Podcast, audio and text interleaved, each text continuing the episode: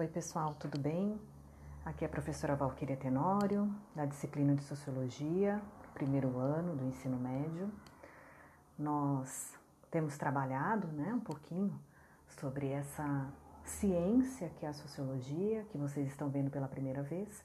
E o tema dessa semana é pensar a relação do indivíduo e da sociedade. Eu queria trazer né, para vocês um texto do livro didático Sociologia em Movimento, para que a gente pudesse pensar um pouquinho essa relação. Né? Quem, que, quem é que é, veio primeiro? O indivíduo, a sociedade? Quem é que interfere? O indivíduo interfere na sociedade? A sociedade interfere no comportamento do indivíduo? Vamos pensar um pouquinho sobre isso. Eu trago para vocês, então, primeiras palavras em 2015, o projeto de emenda constitucional, que é a PEC, que propunha a redução da maioridade penal no Brasil de 18 para 16 anos, suscitou o debate em torno da responsabilidade individual dos adolescentes por seus atos. Grupos contrários à medida afirmavam, entre outros argumentos, que adolescentes infratores não surgem ao acaso, mas são fruto das injustiças sociais que agravam as condições de pobreza nas quais sobrevive grande parte da população brasileira. A vida em sociedade exige que os indivíduos se conformem aos comportamentos e valores socialmente instituídos em cada cultura e momento histórico.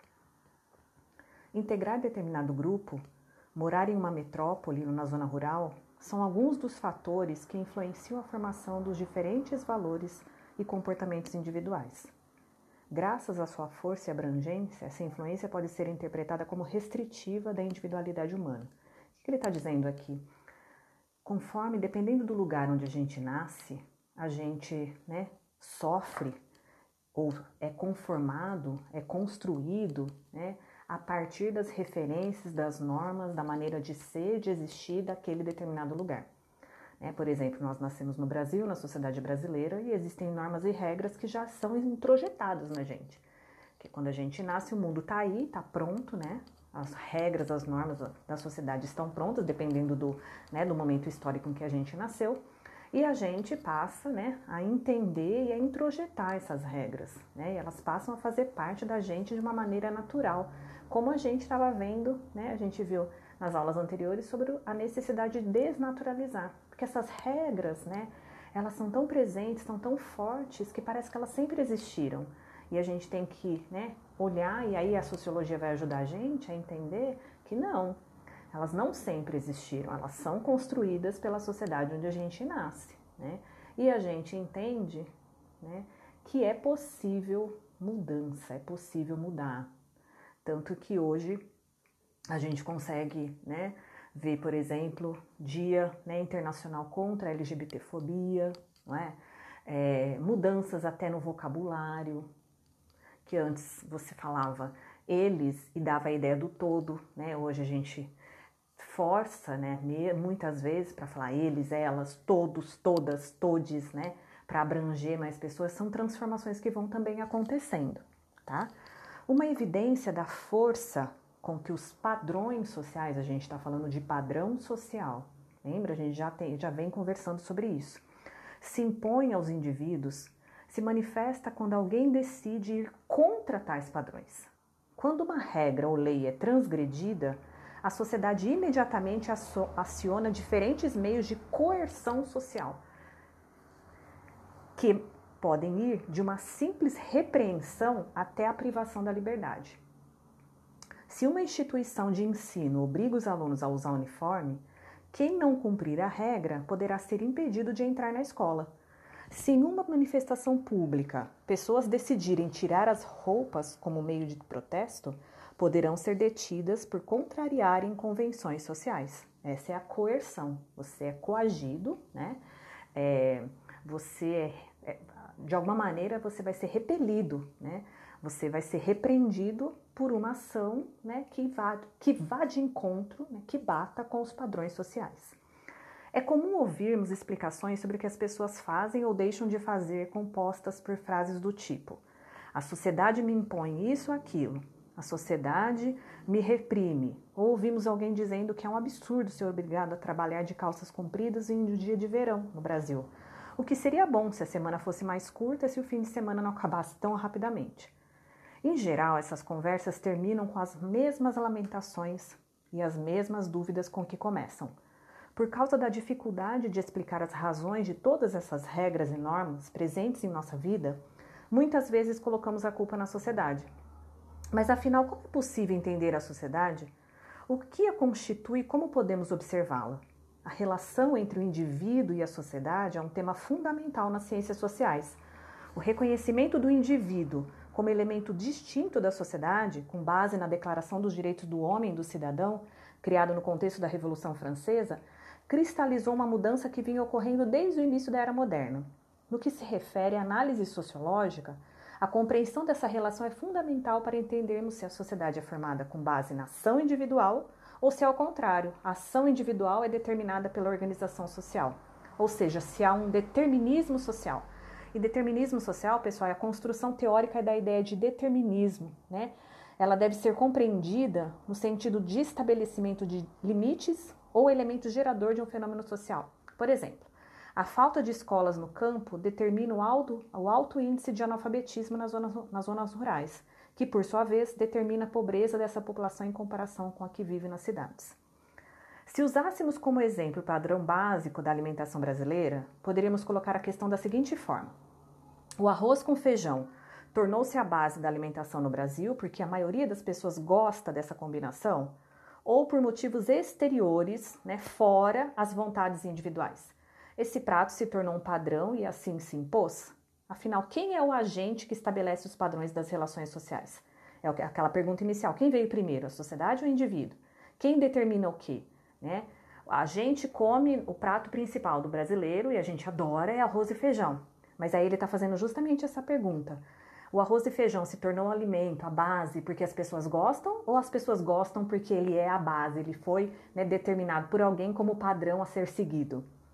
Como a sociedade pode ser, pode ser externa aos indivíduos? Como as regras podem estar acima da nossa vontade ou da decisão racional de obedecer a elas? Podemos responder a essas perguntas se pensarmos que os padrões sociais atuam no comportamento social, do mesmo modo como os, os padrões gramaticais organizam a fala e a escrita. As regras gramaticais e o vocabulário de uma língua são exteriores à intenção de quem fala e de seu discurso. Tá lá, tá pronto, não é? A gente nasce já está lá, a gente tem que aprender. Quando conversamos, não refletimos sobre as regras gramaticais que utilizamos, as quais nos permitem ser compreendidos. Chamamos estrutura social essas regras que nos regem independentemente da consciência que temos delas. São os princípios segundo os quais não pensamos ao agir e falar, mas sem os quais não estabelecemos relações sociais, não nos comunicamos. O conceito de estrutura foi desenvolvido com base na análise da influência da organização social sobre as maneiras individuais de agir e de pensar. Assim como a comunicação verbal não pode acontecer sem uma estrutura mínima, a existência da vida em sociedade exige dos indivíduos, de nós, a conformidade a certos comportamentos e valores. Mas nem todos que teorizaram sobre a sociedade aceitaram a ideia de que as relações sociais são organizadas tendo como referência estruturas invisíveis que determinam os comportamentos sociais sem que os indivíduos tomem consciência delas. Né? Outra linha de pensamento encontrou na ação individual e no sentido a ela atribuído pelo agente social a única variável capaz de ser observada para a construção da ciência sociológica. Com base nesse ponto de vista, pensar a sociedade, as suas estruturas como instituições que existem fora dos indivíduos seria incoerente, já que não é possível observar a sociedade como uma entidade capaz de agir. Conseguimos observar somente as ações individuais, isto é, dos agentes sociais em constante interação. Um padrão social que conforma as diferentes maneiras de vestir, por exemplo, só existe quando os indivíduos escolhem as roupas que usam e compartilham opiniões e crenças a respeito do vestuário. Uniforme na escola, terno em um casamento, bermuda em um domingo na praça, o padrão é construído tendo por base as escolhas feitas por indivíduos que levam em conta as opiniões e crenças dos outros, isto é, são ações sociais porque se considera a reação dos demais indivíduos. Tendo em mente essa perspectiva, o sociólogo só pode analisar as ações individuais e a compreensão que os indivíduos têm de suas ações. Os padrões sociais mudam de acordo com as opiniões e crenças compartilhadas pelos indivíduos ao longo da história, como pode ser observadas nas diferentes maneiras de vestir adotadas por sucessivas gerações. Para além das perspectivas de análise da sociedade, concentradas ora na estrutura social, ora na ação individual, a sociologia preocupa-se em analisar a influência recíproca entre sociedade e indivíduo, isto é, propõe que a estrutura social é tanto meio quanto resultado das práticas que constituem os diferentes sistemas sociais. Esse é um primeiro passo para a gente entender um pouquinho essa relação de indivíduo e sociedade. Na verdade, o livro já trouxe né, perspectiva, a perspectiva do Max Weber e a perspectiva do Emily Durkheim, que a gente vai, né, aos pouquinhos esmiuçar, tá bom? Eu espero que vocês cheguem aqui até o final e fiquem com muitas dúvidas para a gente poder, né, é, discutir, debater, para que vocês possam entrar em contato, tá bom? Esse foi, essa foi a leitura, né, de parte do capítulo 2, a sociologia e a relação entre o indivíduo e a sociedade, do livro Sociologia em Movimento, né? da editora moderna, com é, diferentes autores, coordenadas pelo professor Afrânio, Afrânio Silva. Oi, pessoal. Para a gente continuar falando sobre as relações entre indivíduo e sociedade, eu vou trazer para vocês a leitura de, né, de um outro material didático que vai trazer para a gente os três, né, os três clássicos, os três considerados os três pais fundadores da sociologia e como eles avaliam, né, que é essa relação entre o indivíduo e a sociedade. Tá bem? Entre os estudiosos, né, que se preocuparem em analisar a relação do indivíduo com a sociedade, a gente destaca então o Karl Marx, nascido em 1818, falecido em 1883 o Emílio Durkheim, 1858-1917, o Max Weber, 1864-1920. Tem uma série de outros profissionais, né, outros pensadores para além deles, mas a gente vai focar né, nesses que são considerados os clássicos. Então vamos começar com Karl Marx, né? Karl Marx, os indivíduos e as classes sociais. Para o alemão Karl Marx, o ser humano, além do resultado da evolução biológica da espécie, né, que a gente é uma evolução, né, é um produto histórico em constante mudança, dependendo da sociedade na qual está inserido e das condições em que vive. Então, dependendo do momento histórico e de, do lugar que eu estou inserido, de onde eu vivo, né, dentro desse contexto histórico, isso, né, vai marcar como é que eh, se dá, né, a minha vida. Assim, os indivíduos devem ser analisados de acordo com o contexto social em que vive. Então, um jovem nascido né, na classe média alta, morador do bairro Alphaville, em São Paulo, e um jovem nascido né, é, na periferia do Rio de Janeiro, na cidade da Maré, né, possuem vidas né, totalmente diferentes a partir do ponto de partida, a partir de onde eles nasceram, e devem ser analisados a partir também disso, desses momentos. Né? O homem primitivo, segundo Marx, diferenciava-se dos outros animais não apenas pelas características biológicas, mas também por aquilo que produzia no espaço e na época em que vivia, coletando alimentos, caçando, defendendo-se e criando instrumentos, nossos ancestrais construíram sua história e sua existência na sociedade. Para o Marx, a, a, a, o conceito de trabalho, né, a maneira como o homem interferia no meio é extremamente relevante. Ao produzir as condições materiais de existência, o ser humano elabora sua consciência, seu modo de pensar e conceber o mundo, isto é, as explicações, as leis, a moral e a religião em uma sociedade. É nesse sentido que Marx afirma que é a maneira como os indivíduos produzem sua existência que condiciona o processo de vida social, política e intelectual, ou seja, o modo como a pessoa vive determina como ela pensa. Então, o fulano que mora lá, né, o jovem, lá, classe média, branco, classe média alta, branco, que frequenta os melhores, né, mais chiques e mais caros shoppings da cidade de São Paulo. A maneira como ele, né, como ele vive determina também como ele pensa e como ele age. Assim, né, a sociedade produz o indivíduo e este produz a sociedade. A capacidade de se relacionar com sociedade, em sociedade, trabalhando, aprendendo, construindo e inovando é uma característica fundamental do ser humano. Por isso, Marx não analisa um indivíduo genérico, abstrato, mas os indivíduos humanos reais que vivem uma sociedade histórica. A produção do indivíduo isolado, fora da sociedade, é tão inconcebível quanto o desenvolvimento da linguagem sem indivíduos que vivam juntos e conversem. Constituição das classes. De acordo com Marx, na sociedade capitalista, quando se desenvolveu de modo mais preciso o trabalho assalariado, os trabalhadores perderam o domínio sobre sua vida e passaram a depender do capitalista.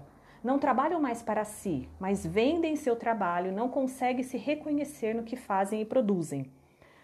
É na luta diária para se contrapor a esse tipo de vida desumanizado, no qual são reduzidos a uma coisa que pode ser vendida, comprada e até descartada, que os indivíduos trabalhadores se identificam, se unem para questionar a realidade de exploração, configurando uma classe social. Ao analisar a sociedade capitalista e os indivíduos, Marx trata das relações entre as classes sociais, mas a ideia do indivíduo como ser social continua presente. Isto fica claro quando Marx afirma que os seres humanos constroem a sua história, mas não da maneira como querem, pois são condicionados por situações anteriores. Para ele, existem fatores sociais, políticos e econômicos que levam os indivíduos e as classes a percorrer determinados caminhos, mas todos têm capacidade de reagir a essas situações e até mesmo de transformá-las. O ponto central da análise de Marx que Marx faz da sociedade capitalista está nas relações estabelecidas entre as classes que compõem essa sociedade. Para ele, só é possível entender as relações dos indivíduos com base nos antagonismos, né, nas diferenças, nas contradições e nos conflitos entre as classes sociais, ou seja, na luta de classes que se desenvolve à medida que homens e mulheres procuram satisfazer suas necessidades, sejam elas oriundas do estômago ou da fantasia. Outro autor clássico que avalia, né, que analisa a relação indivíduo-sociedade é o Emile Durkheim. Para o fundador da Escola Francesa de Sociologia, Emile Durkheim, a sociedade sempre está acima dos indivíduos, dispondo de certas regras, normas, costumes e leis que asseguram sua continuidade. Essas regras e leis independem do indivíduo e pairam sobre todos, formando uma consciência coletiva que dá o sentido de integração entre os membros da sociedade. Elas se solidificam em instituições que são a base da sociedade, que correspondem para Durkheim a todo comportamento e crença instituídos por uma coletividade. Que instituições são essas, pessoal? A família, a escola, o sistema judiciário e o Estado são exemplos de instituições que congregam os elementos essenciais da sociedade, dando-lhes sustentação e garantindo-lhes a permanência. Durkheim dava tanta importância às instituições que definia a sociologia como a ciência da gênese do funcionamento das instituições sociais. Para não haver conflito ou desestruturação das instituições e, consequentemente, da sociedade, a transformação dos costumes e normas nunca seria realizada individualmente, mas de maneira lenta ao longo das gerações. A força da sociedade está na herança transmitida por intermédio da educação às gerações futuras. Essa herança são os costumes, as normas e os valores que nossos pais e, ante antepassados nos legaram. Condicionado e controlado pelas instituições, cada membro de uma sociedade sabe como deve agir para não desestabilizar a vida comunitária. Sabe também que, se não agir da forma estabelecida, será repreendido ou punido, dependendo da falta cometida. O sistema penal é um bom exemplo dessa prática. Se o indivíduo comete determinado crime, deve ser julgado pela instituição competente, o sistema judiciário, que aplica a penalidade correspondente. O condenado é retirado da sociedade e encerrado em uma prisão onde deve ser reeducado. Na maioria das vezes, isso não acontece, para ser reintegrado ao convívio social. Diferentemente de Marx, né, que a gente viu no, no episódio anterior, que vê a contradição e o conflito como elementos essenciais da sociedade, o Durkheim enfatiza a necessidade da coesão e da integração para a sociedade se manter. Para ele, o conflito existe basicamente pela anomia, isso é, pela ausência ou insuficiência de normatização das relações sociais, ou por falta de instituições que regulamentem essas relações. Ele considera a socialização um fato social amplo, que dissemina as normas e valores gerais da sociedade, fundamentais para a socialização das crianças, e assegura a difusão de ideias que formam um conjunto homogêneo, fazendo com que a sociedade permaneça integrada e se perpetue no tempo.